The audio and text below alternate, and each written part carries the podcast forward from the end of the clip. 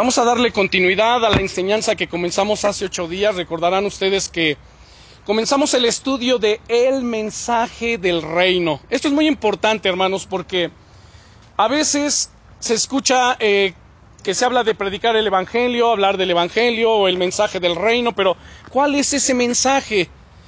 Y la enseñanza de hace ocho días, bueno, nos ocupó toda la lección, eh, fue la introducción, a sentar bien las bases de lo que significa el mensaje del reino. Y hoy vamos a, la siguiente lección es Jesús llevando el mensaje del reino. Vamos a ver qué es lo que hizo Jesús, cómo lo hizo Él. Él es nuestro ejemplo, nuestro modelo a seguir, porque finalmente Él dio su vida, derramó su sangre para el perdón de nuestros pecados. Dice el apóstol que Él nos amó, dice, el cual nos amó y nos lavó de nuestros pecados con su sangre. ¿Cuál sangre? Bueno, la sangre que Él derramó en la cruz del Calvario. Su sangre gloriosa, dio su vida. ¿Quién está dispuesto a dar su vida nada más porque sí, por un grupo de pecadores? Yo creo que nadie. Por gente blasfema, por gente adúltera, por gente viciosa, gente que defrauda. ¿Quién lo haría? Nadie. Sin embargo, el Señor lo hizo por amor a nosotros. Bien. Dice Mateo capítulo 4, versículo 23, y recorrió Jesús toda Galilea. Veamos lo que hacía Jesús. Recorrió Jesús toda Galilea, enseñando en las sinagogas de ellos y predicando el Evangelio del reino, y sanando toda enfermedad y toda dolencia en el pueblo. Oremos, Padre, en el nombre del Señor Jesucristo te damos gracias, eterno Rey. Te damos gracias, Señor, por tu fidelidad. Te damos gracias, Señor, por tu misericordia. Y gracias, Señor, porque podemos exponernos en este momento ante la luz de tu gloria, ante la luz de tu palabra. Escrito está que lámpara es a mis pies tu palabra y lumbrera, Señor, a mi camino. Alumbra, Señor, nuestro caminar. Ilumina, Señor, nuestro entendimiento. Abre, Señor, nuestros oídos espirituales para estar atentos, apercibidos, para escuchar tu voz. Edifica, Señor, nuestra fe para tu gloria. Y enséñanos, Jesús, cómo es que tú llevabas el mensaje del reino. Eres nuestro ejemplo. Queremos seguir tus pisadas, Señor. Queremos honrarte y bendecirte en tu nombre que es sobre todos los nombres. Amén. Muy bien. Y recorrió Jesús toda Galilea, enseñando en las sinagogas de ellos.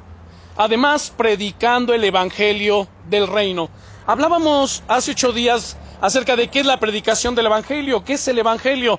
El Evangelio son las buenas noticias, lo cual significa que Dios tiene noticias para la humanidad. En lo que concierne al Evangelio, la buena noticia es que Jesucristo murió por nosotros. La buena noticia es que no tenemos que vivir más en pecado, en condenación. No tenemos por qué cuando muramos ir a ese lugar de tormento llamado infierno. La buena noticia es que no tenemos que hacerlo. Porque alguien ya pagó para que nosotros no vayamos a ese lugar. Y ese alguien se llama Jesucristo. Pero hay una condición dentro de lo que es la predicación del Evangelio, para nosotros recibir todos esos beneficios, recibir todas esas bendiciones. ¿Y cuál es el requisito? Creer, Creer y arrepentirse.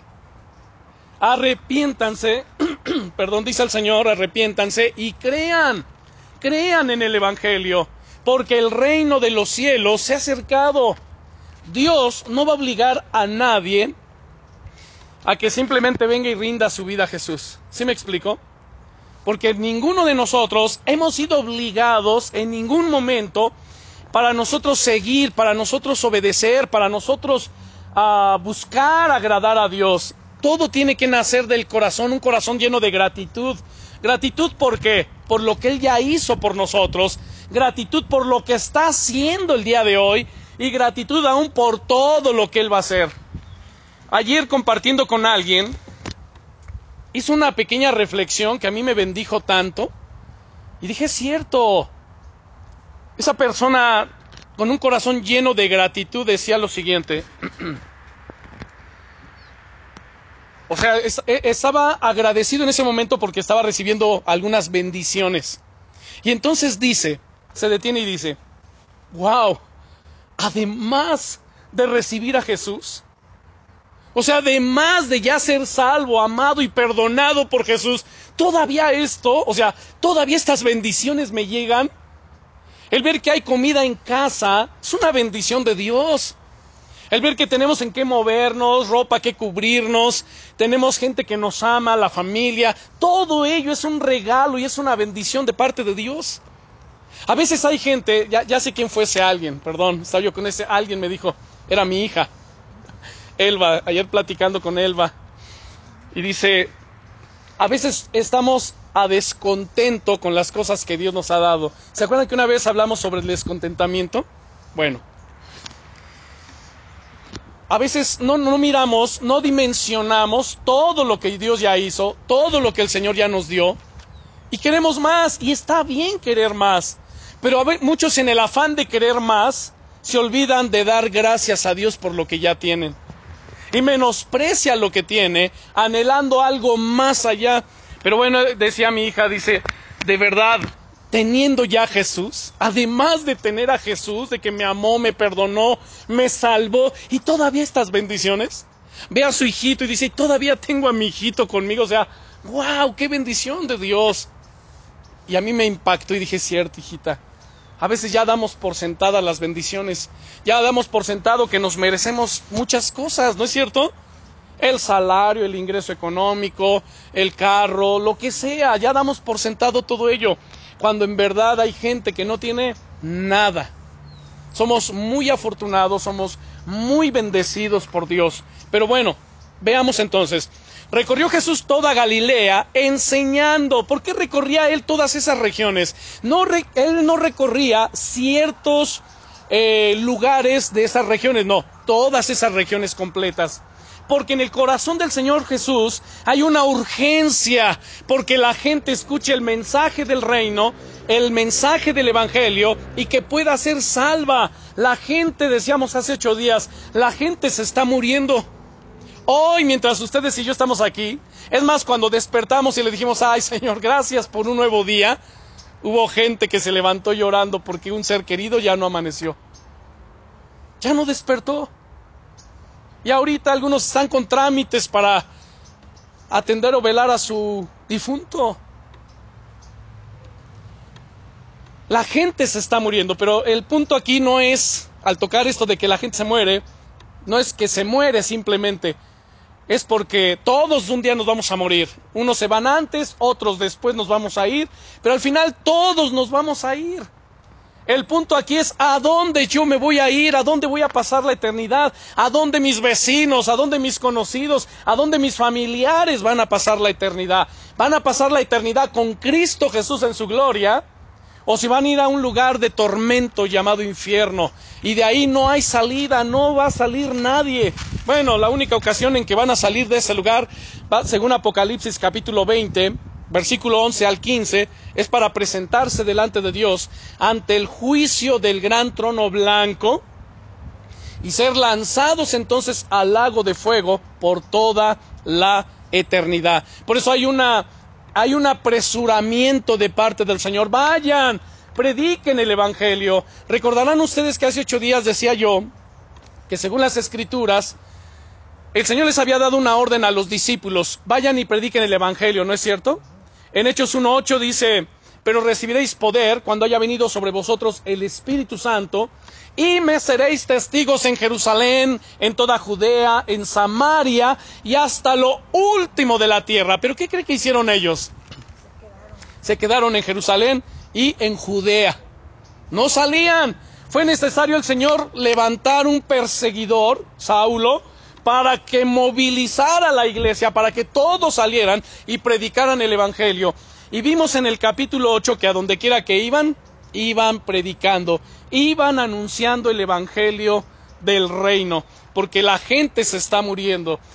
Tiene que haber una necesidad en nuestros corazones, hermanos, de predicarle a la gente. Y no es simplemente por el hecho de traerlos porque sea la iglesia, porque haya más gente. No, no es por eso. Es que la gente se salve. Que la gente conozca a Jesucristo como el Señor de su vida, que tenga la certeza, la seguridad de salvación de si yo hoy me muero, yo sé que me voy con el Señor. Como decía Pablo, porque para mí el vivir es Cristo y el morir es ganancia. O sea, el vivir es Cristo porque lo que ahora yo vivo, lo vivo para su gloria. Vivo mi día a día pensando en Él, hacer su voluntad, hacer las cosas que le son agradables a Él. Y el día que Él diga ateo, hasta aquí, ok, ya es ganancia. Gracias, Señor. Así que bueno. Luego dice Hechos capítulo 10, versículo 38. cómo Dios ungió con el Espíritu Santo y con poder a Jesús de Nazaret. Y cómo este Jesús anduvo haciendo bienes y sanando a todos los oprimidos por el diablo, porque Dios estaba con él. Miren hermanos, el que viene a enfermar, el que viene a oprimir, se llama Satanás, que el Señor lo reprenda en el nombre de Jesucristo. Por ello es que dice aquí cómo Dios ungió con el Espíritu Santo y con poder a Jesús de Nazaret. Como consecuencia de ese ungimiento con el Espíritu Santo y con poder, Jesús anduvo haciendo bienes y sanando a quienes? A todos los oprimidos por el diablo, porque Dios estaba con él. Y si Dios está con nosotros, nosotros tenemos que estar haciendo las mismas obras que Jesucristo hizo. Pero vamos a enfocarnos solamente en el Señor Jesús. Cuando nosotros leemos los evangelios, espero que todos los que estamos aquí ya hayamos leído por lo menos una vez, por lo menos, los cuatro evangelios. ¿Qué encontramos en estos evangelios? Que la predicación del Señor Jesucristo siempre estuvo acompañada de prodigios, de señales, de milagros, de sanidades. Donde quiera que él iba, enseñaba. Número dos, predicaba. Tercero, sanaba a todos los enfermos. Cuarto, liberaba a los endemoniados.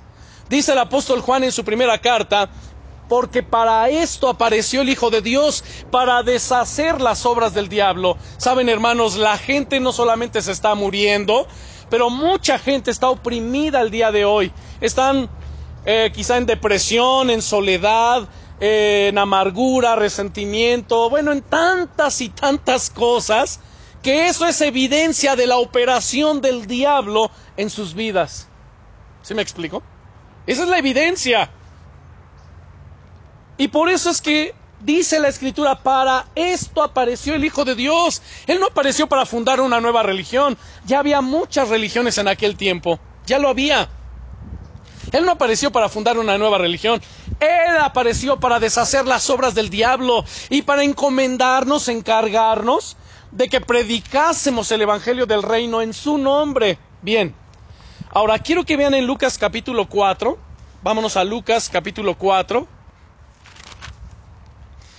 y vamos a ver que en la vida del Señor Jesucristo, en el ministerio de nuestro Señor Jesucristo, todo esto que estamos hablando, de que Él apareció para deshacer las obras del diablo, enseñar, predicar, sanar, liberar, hacer cosas gloriosas, ¿saben a partir de qué momento sucedió? A partir de que Él fue lleno del Espíritu Santo, lo que acabamos de leer en Hechos capítulo 10, verso 38, que como Dios ungió. Dice entonces Lucas capítulo 4, ¿sí están conmigo? Bien, gracias versículo 18 y 19. Una vez que Jesús entra en la sinagoga, según los versículos anteriores, a él se le da el libro del profeta Isaías, abriendo el libro, el rollo, encontró el pasaje que dice, dice, el Espíritu del Señor está sobre mí. Jesús no solamente lo estaba leyendo, él estaba haciendo una declaración de esa palabra. El Espíritu del Señor está sobre mí, por cuanto me ha ungido para dar buenas nuevas a los pobres, me ha enviado a sanar a los quebrantados de corazón, a pregonar libertad a los cautivos y vista a los ciegos, a poner en libertad a los oprimidos, a predicar el año agradable del Señor. ¿Qué está haciendo Jesús eh, o qué nos está diciendo en este versículo 18 y aún en el 19? su misión, exactamente. Él está proclamando aquí el propósito, la misión, la voluntad perfecta del Padre para él. Por el, está hablándonos de la razón o las razones por las cuales Él vino a esta tierra. Como les dije hace un momento, Él no vino para fundar una nueva religión. Él vino para establecer la constitución del reino de los cielos en la vida y en los corazones de las personas. Y todo esto que vemos aquí descrito en el versículo 18 y, en el 19, todo se cumplió al pie de la letra cuando Él comenzó a predicar, cuando Él comenzó a enseñar el Evangelio. ¿Qué significa eso? Que cuando ustedes y yo fielmente seguimos al Señor, le obedecemos al Señor, somos llenos del Espíritu Santo de Dios y empezamos a predicar y enseñar el Evangelio donde quiera que vayamos, señales, milagros y maravillas tienen que seguirnos igual que a Jesús. Amén. Quizás alguno no lo cree y diga, ¿a mí? Sí, claro. Porque el que hace la obra no somos nosotros, es el Señor. Quiero que veamos como eh, la primera parte que dice, el Espíritu del Señor está sobre mí por cuanto me ha ungido para. ¿Para qué? Para dar buenas nuevas a los pobres. Vamos a ver a Jesús dando buenas nuevas a los pobres. En el Evangelio de San Juan, sin que me pierdan aquí Lucas 4, San Juan capítulo 8 versículos 3 al 11. San Juan capítulo 8 Dice la palabra del Señor. De hecho, voy a leer desde el 1. Dice, Jesús se fue uh, al monte de los olivos y por la mañana volvió al templo y todo el pueblo vino a él y sentado él, ¿qué hacía? Les enseñaba. Entonces los escribas y los fariseos le trajeron a una mujer sorprendida en adulterio y poniéndola en medio le dijeron, Maestro, esta mujer ha sido sorprendida en el acto mismo del adulterio. Y en la ley nos mandó Moisés apedrear a tales mujeres. ¿Tú pues qué dices?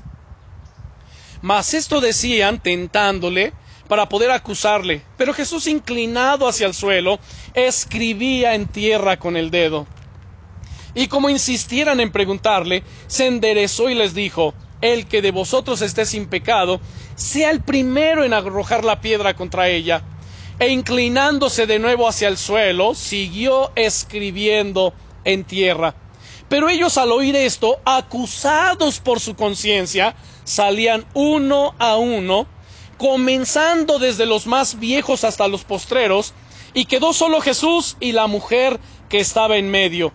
Enderezándose Jesús y no viendo a nadie sino a la mujer, le dijo, mujer, ¿dónde están los que te acusaban? ¿Ninguno te condenó?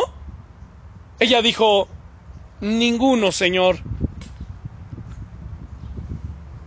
qué tremendo es esto, ¿eh? Entonces Jesús le dijo, ni yo te condeno, vete y no peques más. Aquí está la predicación del Evangelio a los pobres, mientras la actitud de los fariseos era una actitud de juicio, de condenación, el Evangelio del Reino es un mensaje de perdón. ¿Qué está haciendo Jesús aquí? Él no está pasando por alto el pecado de la mujer. Porque es, cierto que en la ley de Moisés decía que si alguien era sorprendido en tal acto, tenía que ser apedreado. Sin embargo, había aquí un acto injusto de parte de los fariseos. Porque dice que fue sorprendida ella en el acto mismo del adulterio, de tal manera que hubieran traído a los dos, no nada más a ella. ¿No es cierto? Solo la trajeron a ella. Fueron ellos parciales, mostraron parcialidad, fueron injustos y querían condenar a la pobre mujer. Jesús cuando estaba inclinado a tierra escribía con el dedo. ¿Qué escribía? No lo sabemos.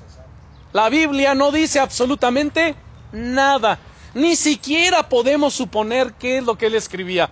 Muchos se han atrevido a suponer, bueno, lo que él escribiera tal cosa. No, eso ya es una mentira, eso ya es rayar en una herejía poniendo palabras que Dios nunca puso aquí en la escritura. Simplemente él escribía en tierra, no miraba a la mujer porque probablemente la trajeron semidesnuda. Y él por respeto, él no la miraba, él seguía escribiendo. Después se levantó y les dijo a ellos, vio a ellos, no a ella.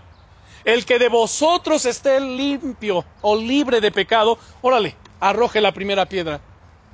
Y las piedras comenzaron a caer pero no sobre la mujer, sino de las manos de estos hombres, tocados por la conciencia de que ellos también eran pecadores, y desde los más viejos hasta los más jóvenes comenzaron a irse.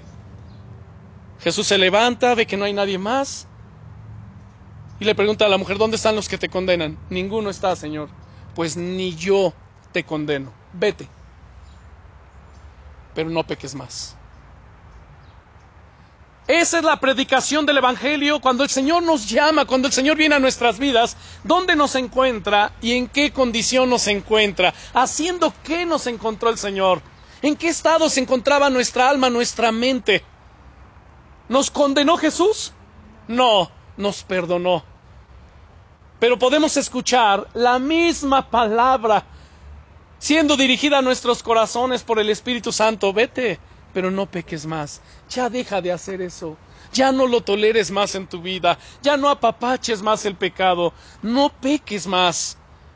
O sea, vemos aquí, Jesús, yo no te condeno. Y se cumple lo que dice en San Juan en el capítulo 3. Dice, porque no envió Dios a su Hijo al mundo para condenar al mundo, sino para que el mundo sea salvo por él. El que en él cree no es condenado. Pero el que rehúsa creer, por supuesto que ese sí, recibirá en su tiempo y en su momento condenación. ¿Por qué razón? Porque rechazó la gracia de nuestro Señor Jesucristo. Vemos aquí entonces, hermanos, un evangelio de qué? Un evangelio de perdón, sin condenación. Cuando nosotros vamos a predicar el evangelio, justamente tenemos que ir en esa misma actitud.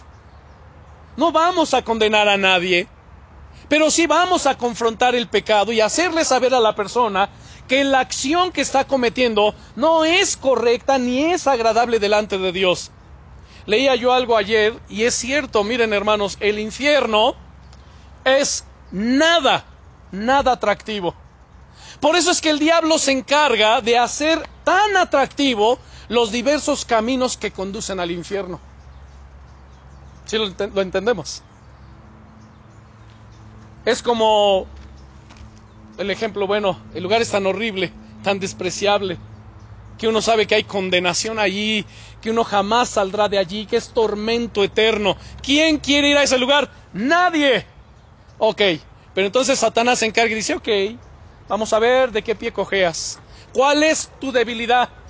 Y voy a hacer tan atractiva tu debilidad, tan, tan atractivo ese pecado en tu vida, que lo vas a amar que te va a seducir y no lo vas a querer dejar por nada. Pero esa, esa tentación, esa debilidad, ese es el camino, mira, por el cual yo te estoy atrayendo y lo hago tan atractivo para que cuando te des cuenta, por eso dice Proverbios 14, 14 12. Hay caminos que al hombre le parecen rectos, pero su fin son caminos de muerte, son caminos de condenación. Ahora quiero, quiero que vayamos al capítulo 11 de San Juan. Vamos a ver la siguiente parte. Dijo Jesús, el Espíritu del Señor está sobre mí por cuanto me ha ungido, número uno, para dar buenas nuevas a los pobres. Y vemos a esta mujer, el Señor le dio las buenas nuevas de salvación, la perdonó, la aceptó. No aceptó su pecado, pero la aceptó a ella. La perdonó y la, la mandó de vuelta, no peques más. Segundo, dice, el Espíritu del Señor está sobre mí sobre mí por cuanto me ha ungido para dar buenas nuevas a los pobres. Me ha enviado, ¿a qué más dice?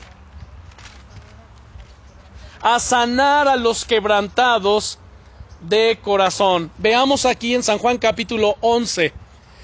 No vamos a leer todo el capítulo, yo le pido que en su casa lo lean, son 44 versículos que nos llevaría más tiempo, pero ustedes ya conocen la historia.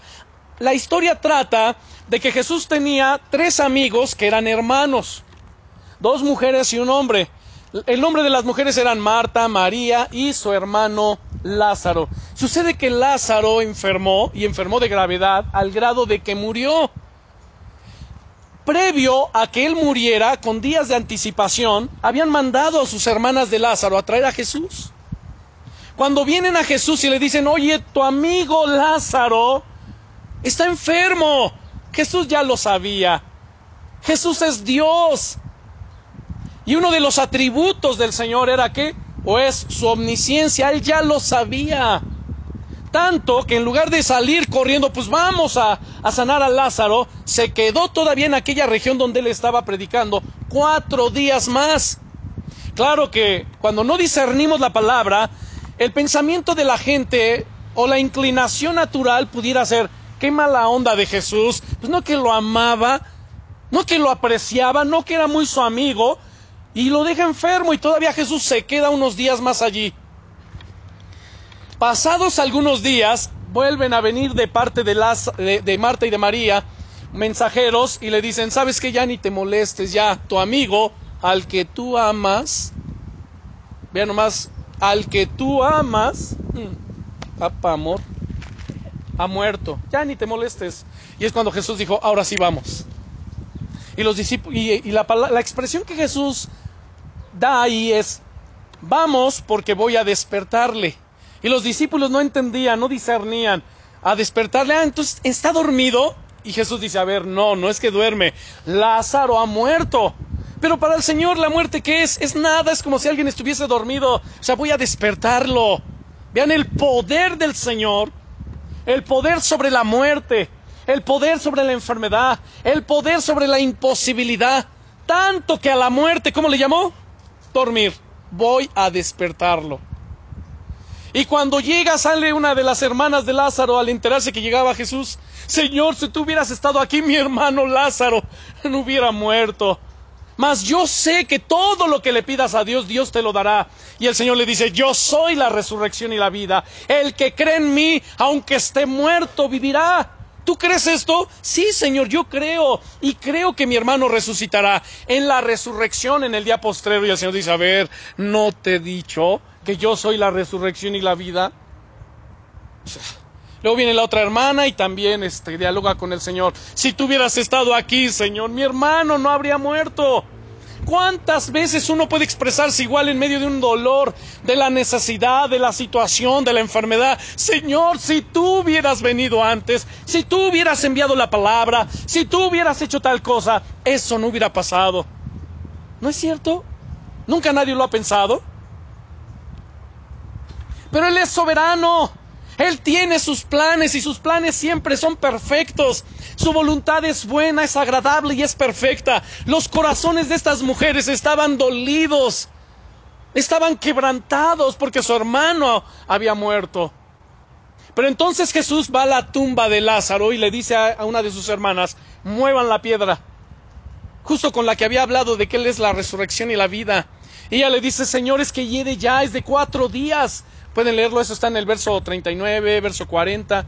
En el 40 sobre todo es esto. Y luego cuando ella le dice, Señor, es que hiede ya es de cuatro días, en el verso 41 Jesús le dice, ¿no te he dicho que si crees verás la gloria de Dios? Para ellos, ¿cuál era la imposibilidad de que su hermano volviera a la vida? Pues la muerte, ¿no es cierto? Era una imposibilidad ya, era un obstáculo impresionante. Pero Jesús le dice, a ver, muevan la piedra. Pero señores, que ya está en estado de descomposición. Cuando predicamos la palabra y hablamos de los milagros, de la restauración, del poder del Señor, para quienes ya atravesaron un momento tan difícil y, lo, y perdieron algo, es difícil aceptar la palabra porque, a ver, o sea, sí, todo suena muy bonito, el Señor sana, libera, bendice, restaura, prospera, pero mi hogar se destruyó, el matrimonio se despedazó, los hijos están perdidos, la economía se desplomó, la salud, o lo que es peor, alguien murió. Ya, no hay salida. Qué bonito se oye, pero ya, si tú, Señor, hubieras estado aquí. Pero el Señor le dice, a ver, mueve la piedra. ¿No te he dicho que si crees verás la gloria de Dios? ¿Cuál es la piedra, hermano, en su vida que le impide ver la gloria de Dios? Hay una piedra allí que puede ser quizás la duda, puede ser la ansiedad, puede ser el temor, puede ser cualquier cosa que está allí esa piedra y le impide ver la gloria de Dios. Entonces cuando mueven la piedra, cuando quitan la piedra, ahora el Señor viene a obrar el milagro. Recuerden esto, lo he enseñado muchas veces. Lo que el hombre puede hacer, Dios no lo va a hacer por el hombre. O sea, lo que ustedes y yo podemos hacer, Él no lo va a hacer por nosotros. La gente podía mover la piedra, pero no podían resucitar al muerto. Y entonces mueven la piedra y ahora sí, lo que el hombre no puede hacer, Dios lo hace por el hombre. Lo que ellos no podían hacer era resucitar al muerto. Y el Señor es cuando le habla al muerto, una vez que quitaron la piedra. Pero Él no le habló sin que ellos quitaran la piedra. A veces queremos que el Señor haga todo, que quite la piedra y que resucite al muerto. Pero trabajamos en, en conjunto. ¿Cuál es su piedra? ¿Ya la identificó? Hay que moverla. Y entonces el Señor exclama, Lázaro, ven fuera. Y el que había estado muerto salió. Después de cuatro días, ya en estado de descomposición. Hubo una restauración, el poder de la vida vino ahí tan solo cuando Jesús le habló, Lázaro, ven fuera.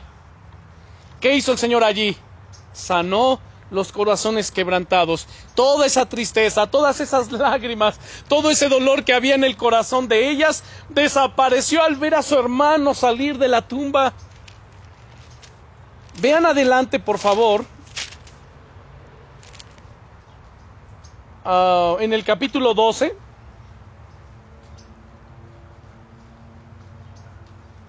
¿Sí ya lo vieron? 12.1.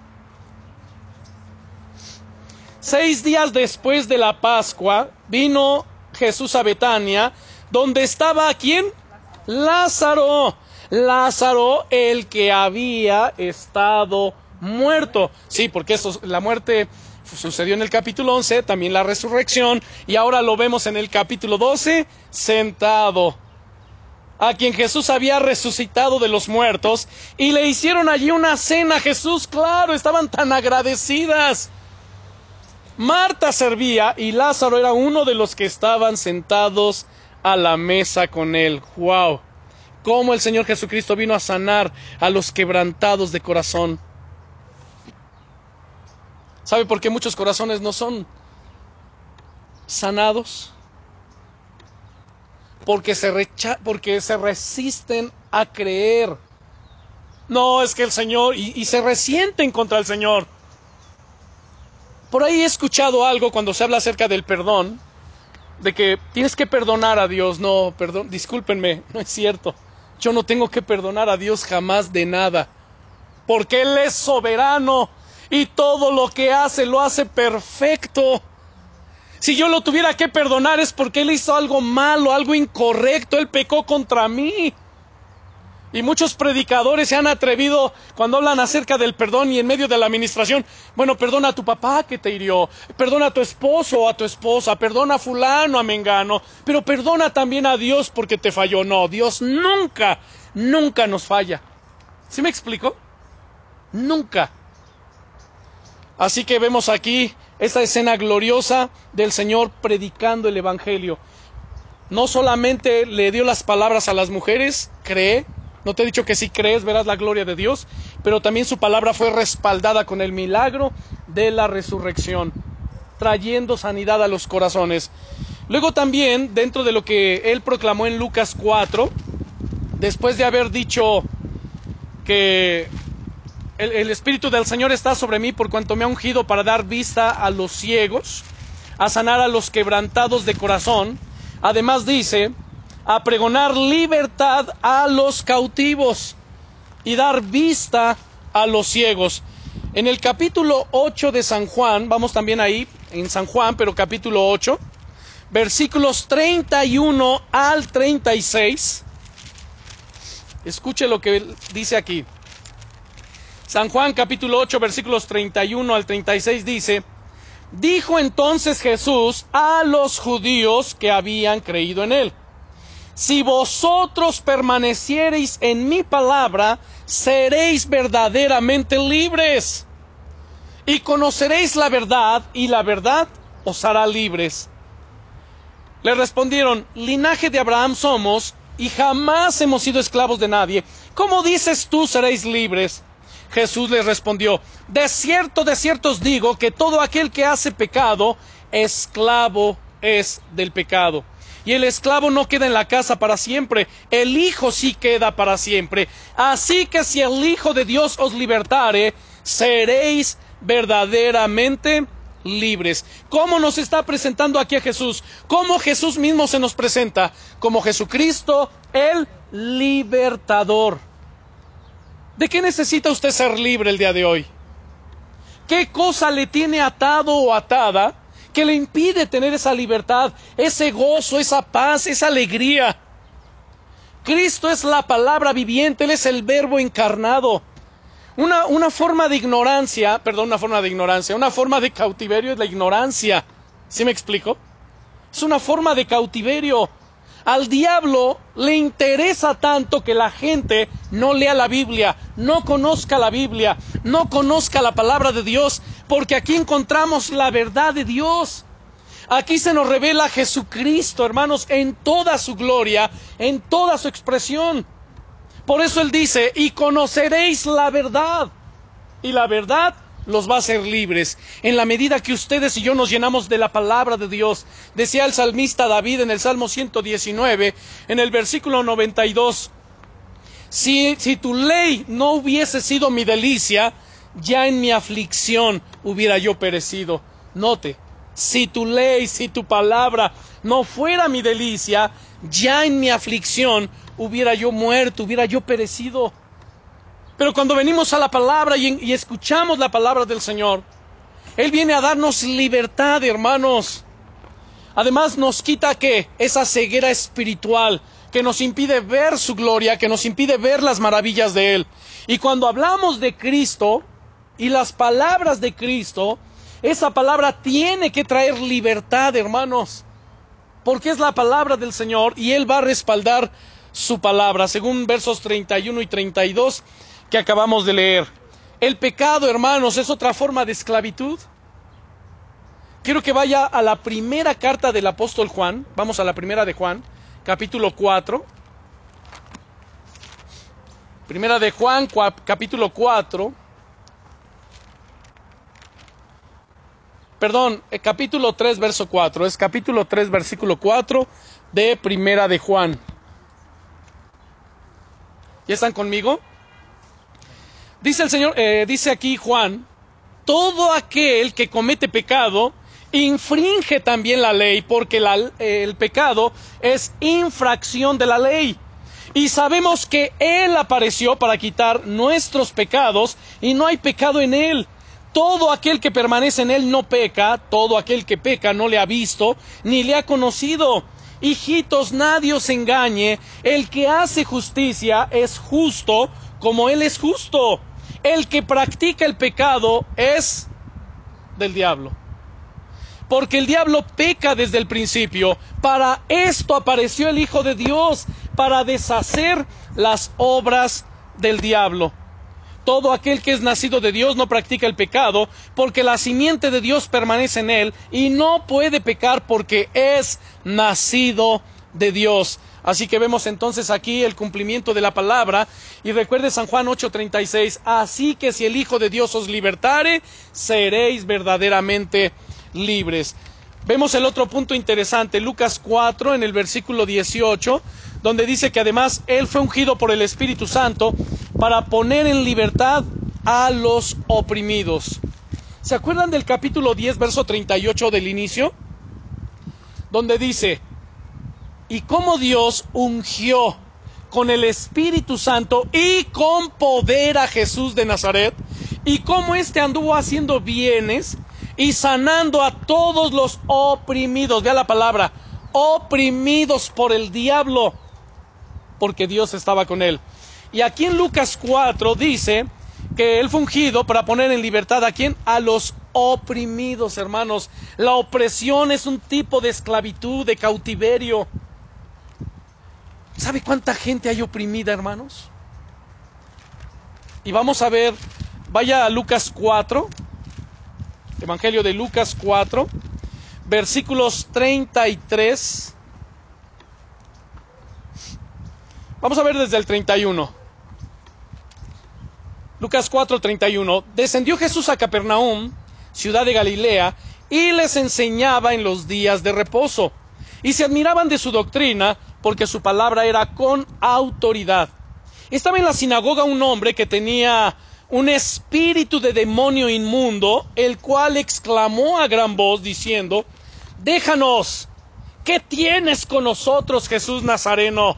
¿Has venido para destruirnos? Yo te reconozco, yo te conozco, sé quién eres, el santo de Dios. Wow. Y Jesús le reprendió diciendo, cállate y sal de él. Entonces el demonio, derribándole en medio de ellos, salió de él y no le hizo ningún daño. Y estaban todos maravillados y hablaban unos a otros diciendo, ¿qué palabra es esta que con autoridad y poder manda a los espíritus inmundos y salen? Y su fama se difundía por todos los lugares de los contornos.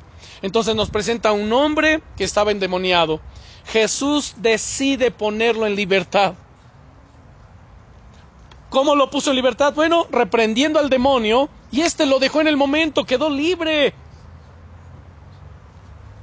Ahora, aquí hay algo interesante. Dice en el verso 35, y Jesús le reprendió diciendo, cállate y sal de él. Entonces el demonio derribándole en medio de ellos salió de él, y noten la última parte, y no le hizo ningún daño. ¿Qué significa eso? Que cuando la gente tiene demonio, tienen espíritus inmundos, los demonios los dañan les ponen enfermedades. Es más, al salir internamente provocan daños en ciertos órganos. Pero aquí el poder de la palabra del Señor no le hizo ningún daño. Vamos a ver otro ejemplo. Bueno, aquí mismo todavía, en el capítulo 5, versículos 12 y 13 de Lucas. Capítulo 5, versículos 12 y 13 dice, sucedió que cuando Sucedió que estando él en una de las ciudades, se presentó un hombre lleno de lepra, el cual viendo a Jesús, se postró con el rostro en tierra y le rogó diciendo, Señor, si quieres puedes limpiarme. Entonces, extendiendo la mano, le tocó diciendo, quiero, sé limpio. Y al instante la lepra se fue de él. Chequen esto. Se supone que para la lepra no hay eh, no hay cura, ¿no es cierto? No hay remedios. Bueno, podemos ver aquí el poder del Señor, hermanos. No hay una sola enfermedad que el Señor no pueda sanar. Y toda enfermedad en la gente es un tipo de opresión. No me diga que una persona enferma tiene la libertad y el gozo y la paz. No, le aflige tanto su salud, le aflige la enfermedad, que además no basta solamente la enfermedad, aun si la, la enfermedad va acompañada de dolencia, es terrible, es insoportable, es una opresión. Ahora tenga presente una vez más el verso 38 del capítulo 10 del libro de los Hechos y cómo Dios ungió con el Espíritu Santo y con poder a Jesús de Nazaret y cómo éste anduvo haciendo bienes y sanando a todos los oprimidos por el diablo. La enfermedad es una opresión demoníaca, hermanos.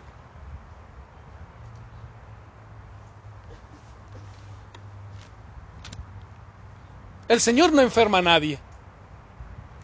Ahora, bueno, permítame hacer un pequeño ahí paréntesis.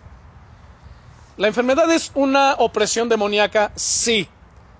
Pero hay enfermedades que nosotros propiciamos, que nosotros provocamos. O sea, con esto os hago la aclaración para que no cuando usted tenga alguna enfermedad diga, oh, es que el diablo me está tocando. ¿Sí me explico? El asunto aquí es que a veces nosotros somos negligentes con nuestra salud no ponemos atención y de una u otra manera podemos provocar eh, la enfermedad. O quizá no, nos guardamos, nos cuidamos, pero vamos a un lugar concurrido y de repente alguien que está enfermo allí, una enfermedad respiratoria, y ya nos contagió o hizo el contagiadero ahí. ¿Sí me explico?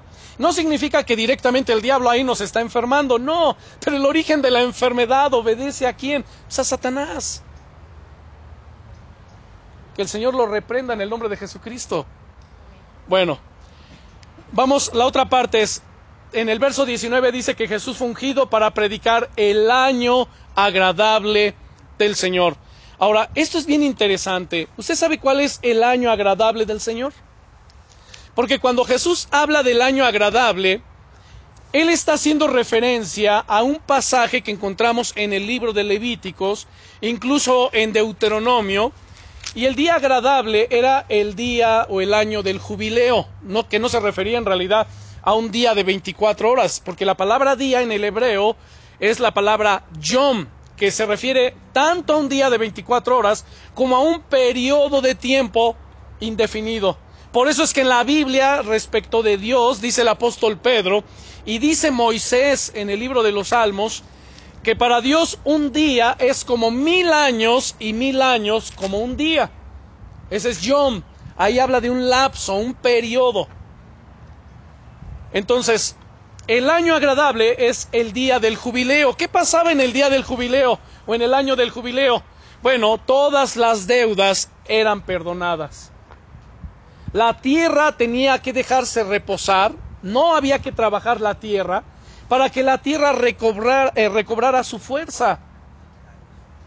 Así es. Entonces era un día de remisión, era un año de bendición, era un año de liberación y de perdón.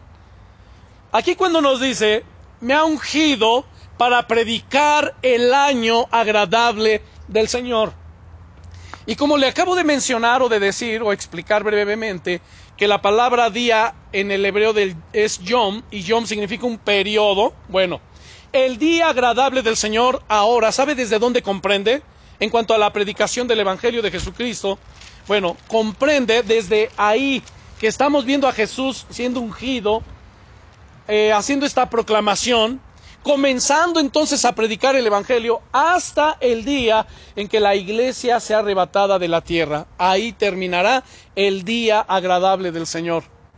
Ahorita es un tiempo de gracia. Ese día agradable del Señor, si nosotros vamos al calendario, podemos contabilizar ese día en cuanto en dos mil años. El día agradable del Señor Vamos dos mil años ya de la predicación del Evangelio de nuestro Señor Jesucristo y que concluirá con el arrebatamiento de la iglesia. Ahora, quiero que veamos en el capítulo 19 del Evangelio de Lucas a Jesús predicando.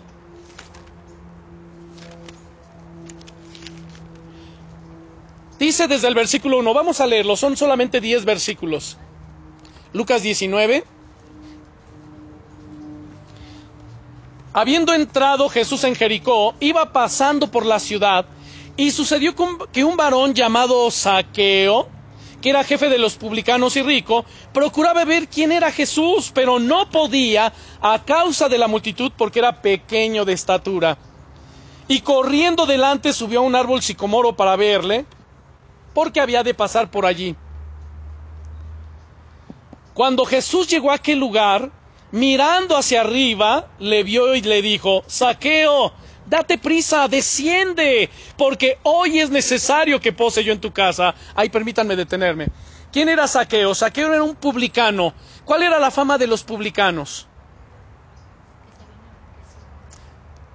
La fama de los publicanos no era nada buena, ellos tenían una muy mala fama porque eran recaudadores de impuestos. En el caso de Saqueo, él, era el jefe de los recaudadores de impuestos, algo así como un ministro de Hacienda. Y ya sabe, pedían siempre su qué. Sí, claro, la mochada, su tajada, su porcentaje, su comisión extra. Y entonces él había hecho su riqueza a costa del pueblo. El pueblo lo odiaba. Jesús, si hubiera sido un mal predicador, ¿sabe lo que hubiera hecho Jesús cuando lo vio arriba del árbol? Quizá lo hubiera ignorado, ¿verdad? O quizás hubiera dicho, hey, ¿ya vieron? Qué rara especie de simio tenemos allá arriba. Digo, se hubiera mofado. Hay quienes lo hacen. En lugar de usar misericordia, se aprovechan de. O quizá hubieran dicho, a ver, ahí lo tienen. Ese es el que les ha robado, ese es el que les ha defraudado. Órale, todo suyo, hagan lo que quieran con él. Y lo linchan. Pero ¿qué hizo Jesús cuando lo vio? Le habló por su nombre. ¿Cuántos se identifican por, con saqueo? Ninguno aquí, ¿verdad? Gloria a Dios. Pero nos conoce y le llamó por su nombre saqueo. La impresión, imagínense, de aquel hombre. Date prisa, baja pronto, porque es necesario que hoy pose yo en tu casa. ¿Y qué sucedió con todos los demás? Vean aquí el el relato. Dice el versículo 7, al ver esto todos murmuraban. Ándale, además fue una prueba para todos, sacar lo que había en el corazón de los demás. ¿Qué había en el corazón de todos? Murmuración. Ajá, todos murmuraban diciendo que había entrado a posar con un hombre pecador. Entonces Saqueo, puesto en pie, dijo al Señor, He aquí, Señor, la mitad de mis bienes doy a los pobres, y si en algo he defraudado a alguno, se lo devuelvo cuadruplicado. Jesús le dijo, hoy ha venido la salvación a esta casa, por cuanto él también es hijo de Abraham, porque el Hijo del Hombre vino a buscar y a salvar lo que se había perdido. A eso vino Jesús. Tiene que haber una actitud en nuestro corazón, hermanos, de ir por los perdidos, de alcanzarlos para la salvación. No de rechazarlos. No, con aquel ni le prediques. No, no, no, ni te acerques. No, aquel es un borrachín. No, cuidado, aquel es un adúltero. No, no, no, ni vayas. Si esa hubiera sido la actitud de Jesús, ninguno fuéramos salvos. Si esa hubiera sido la actitud de Jesús y de los discípulos, a nadie más le hubieran predicado. ¿Sí nos damos cuenta, hermanos? Esto es bien tremendo. Yo me quedo con la, el versículo 10, porque el Hijo del Hombre vino a buscar y vino a salvar lo que se había perdido. Ustedes y yo estábamos como saqueo perdidos, alejados del Señor, pero Él vino a nuestro encuentro. Él nos alcanzó y nos llamó. El estar hoy aquí, hermanos, no es casualidad. La Biblia nos enseña que no existen las casualidades. ¿Sabe lo que sí existe? Algo que le llamamos diosidencia.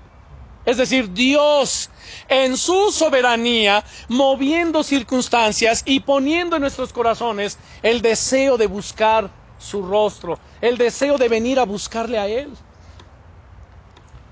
Ahora, quiero que vean, por favor, el verso 5 de este mismo pasaje.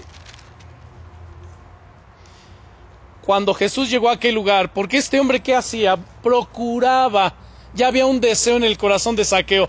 Procuraba ver quién era Jesús. Y cuando Jesús llegó a aquel lugar mirando hacia arriba, le vio y le dijo, Saqueo, date prisa, desciende porque hoy es necesario que pose yo en tu casa. Y dice aquí que cómo le recibió Saqueo en el verso 6. Él, se dio, él descendió a prisa y le recibió gozoso, hermanos. El viernes predicando en Texcoco, yo les decía algo. Mi mensaje fue diferente, pero dentro del mensaje eh, toqué el punto de saqueo, porque finalmente se, allá prediqué sobre yo y mi casa serviremos al Señor. Y entonces hablamos aquí de saqueo. Saqueo le recibió al Señor gozoso. Yo quiero invitarles hoy a hacer un ejercicio, por supuesto cuando lleguen a su casa. El Evangelio de Jesucristo es un Evangelio de salvación, de perdón, de amor, de reconciliación, de aceptación.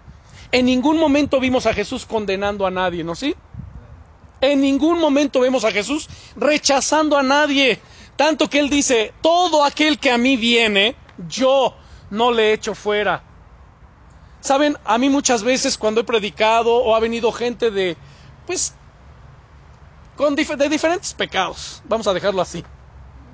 De repente hay quien me dice, no, no, no, no, no permitas que esa persona se te acerque porque, uh, es así. No, no, no, aquella persona, ah, no porque es acá. No porque aquella persona, te digo, a ver, a ver, cálmate, cálmate. ¿De qué espíritu eres tú? Pues entonces, ¿a quién le vamos a predicar? ¿A quién vamos a traer? Jesús dijo que Él no vino a curar a los sanos, sino a los enfermos. Él no vino a, salvar a los justos, sino vino a llamar a los pecadores al arrepentimiento. Fue a buscar a los pecadores. Ustedes y yo éramos parte de esos. Ahora, el ejercicio que yo le invito que haga es cuando usted llegue a su casa. Que hagamos así como saqueo. Saqueo recibió a Jesús gozoso, pero que usted pueda decirle, Señor Jesús, yo te doy gracias porque ya estás en mi vida. Pero además de que estás en mi vida, yo quiero, Señor, que tú poses en mi casa. Que mi casa, Señor, sea tu casa. Que vengas y llenes mi casa de tu presencia. Que me ayude, Señor, que en mi casa, que ahora es tu casa, aquí, Señor, se respire tu presencia. que seamos una familia bendecida, que te amemos, que hagamos tu voluntad, que procuremos honrarte con todo lo que, con todo lo que hacemos. Haz tu obra gloriosa en nuestras vidas. Un hogar donde está Jesús es un hogar bendecido. Un hogar donde está Jesús es un hogar donde reina la paz, donde reina la bendición, donde los cielos están abiertos. ¿Por qué? Porque además Jesús está tan interesado en entrar en nuestras casas, porque lo dijo, el Hijo del Hombre vino a buscar y a salvar lo que se había perdido. ¿Cuántos hogares están perdidos? Se están destruyendo. ¿Cuántos hogares y matrimonios, hermanos? ¿Cuántas familias? ¿Cuántos hijos están alejados de Dios? Y solamente cuando como cabezas de hogar le digamos, Señor, ven a mi casa, pon orden en mi casa, ayúdanos a poner orden, ayúdanos a hacer las cosas correctas. Señor, toma las riendas de mi hogar, de mi familia, y condúcenos, dirígenos, guíanos, no permitas que torzamos el camino, no permitas que mis hijos se extravíen, no permitas que ninguno, Señor, nos alejemos de ti. Ayúdanos a permanecer en tu presencia, haciendo las cosas que son agradables delante de ti. Y claro que el Señor lo va a hacer, porque Él vino a buscar y vino a salvar lo que se había perdido. Y concluyo, hermanos, con una oración. Quiero que oremos en este momento. Padre, en el nombre del Señor Jesucristo, te damos gracias, eterno Rey. Te damos gracias, glorioso Jesús, porque tú has venido, Señor, a buscar y a salvar lo que se había perdido. Porque el Padre te ungió, amado Jesús, con el Espíritu Santo y con poder y como tú anduviste en aquel tiempo, Señor, haciendo bienes y sanando a todos los oprimidos por el diablo, porque el Padre estaba contigo. Y aún lo sigues haciendo, Señor.